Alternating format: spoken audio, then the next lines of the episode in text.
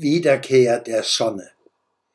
Nebel und Schreif künden Ende langer Tage, künden Ende aller Tage, künden Ende.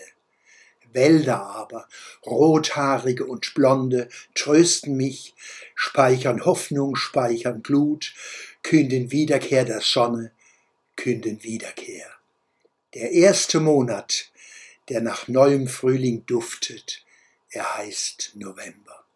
Aus Hans-Peter Schwöbel, November Frühling in Schwöbels Woche, Verlag Regionalkultur, Upstadtweier 2009, Seite 56.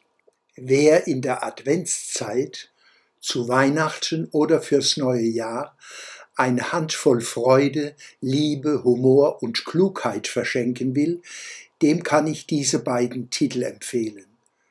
Kurt Guss, Kurz literarischer Adventskalender 2020, Hans im Glück, mit Illustrationen von Ilse Erl, Verlag der Ostwestfalen Akademie 2020 und Arnim Töpel, Crème Brûlée, Kommissar Günder und die Liebe in Zeiten der Pension. Edition Talking Blues 2020. Der Schwöbelblock am Samstag, 14. November 2020.